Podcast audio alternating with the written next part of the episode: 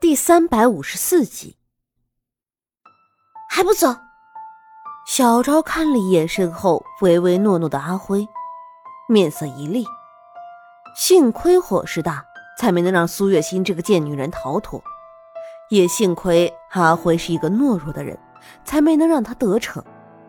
小昭，那个姑娘，她已经死了，以后不要在我面前提她，不然的话，我就让你。下去陪他，听懂了吗？小昭狠狠的瞪了阿辉一眼，并警告着。阿辉本来是想说苏月心可能没有死的，但是小昭这样一警告，他就害怕了起来，自然也就没有再说话。两个人一路无话的来到林子瑜的房中。你一直跟着我做什么？你没有自己的事情要做吗？小昭看着一路跟着他的阿辉。有些懵，阿辉的心里揣着苏月心的事，所以他才一直跟着小昭。只是小昭应该不愿意听到苏月心的事，所以他跟小昭道了歉，便灰溜溜的离开了。他觉得有些晦气，因为今天他摊上了一桩人命，也不知道那位姑娘到底是活着，还是真的已经死了。而此时。苏月心的确是在逃亡的路上，只不过不是她自己逃走的，而是有人背着她逃走的。主人，这个女人看着挺小巧的，怎么怎么这么沉啊？小六的面上都是痛苦之色。本来他们在苗疆待得好好的，为什么就非要回来呢？回来就回来吧，还把这个祸害又给带上了。真的是，他都不知道该说什么来吐槽他的主人了。别多嘴，让你背着，你背着他就是了。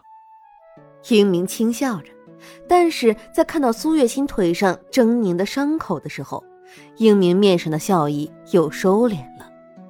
如果不是他这段时间一直暗中跟着这个小女人，恐怕这个小女人今天就真的要被烧死了。这个小女人也真是的。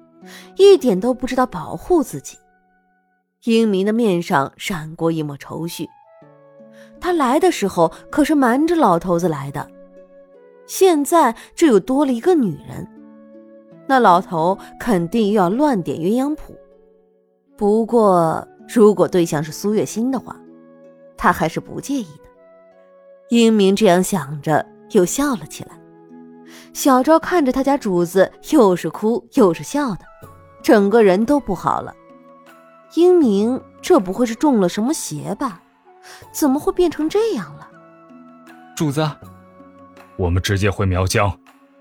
小六的话还没说完，英明就直接道：“苗疆。”小六的面色顿时大变。主子，这个女子可是外族人，您怎么能把她带回苗疆呢？这要是被族长知道了，那……啰嗦什么？她可是我要带回去的新娘。英明说着，又是一阵傻气的笑。小六简直要怀疑自己的耳朵了。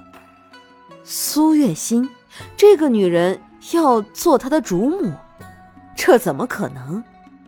主人，我们能不能不这么任性啊？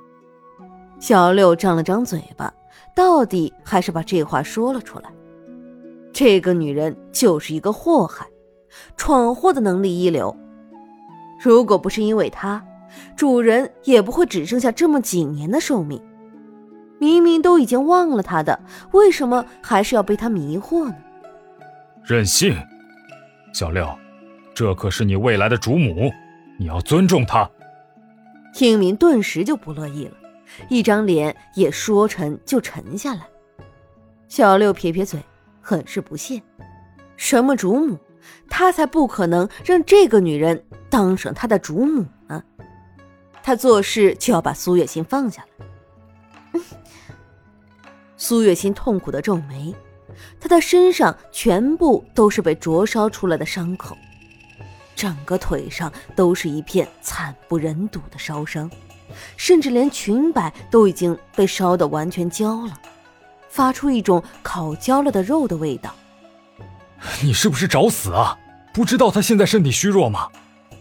英明皱了皱眉，看着苏月心的样子有多心疼，对小六就有多憎恶。主人，这也不能怪我啊，明明就是他自己。你信不信我把你一掌拍死啊？赶紧走，磨磨蹭蹭的。英明的脸上再也没有了笑意，他只想要赶紧的把苏月心带回苗疆，用巫术把她赶紧治好。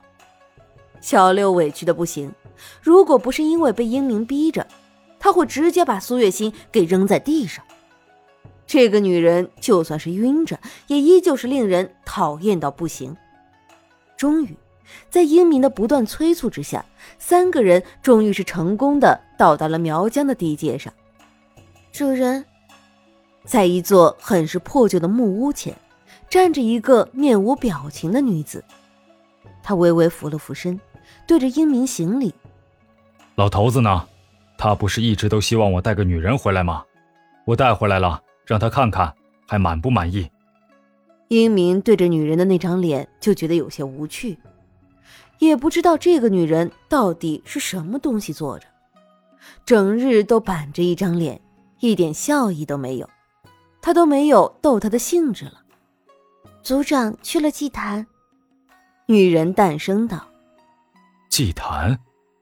一鸣回过头看了一眼小六，眸中划过一抹笑意。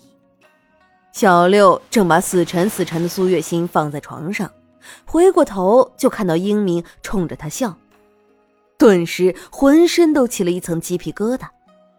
啊，主人，我是真的没力气了，你要闹就自己去闹吧。小六都快哭了。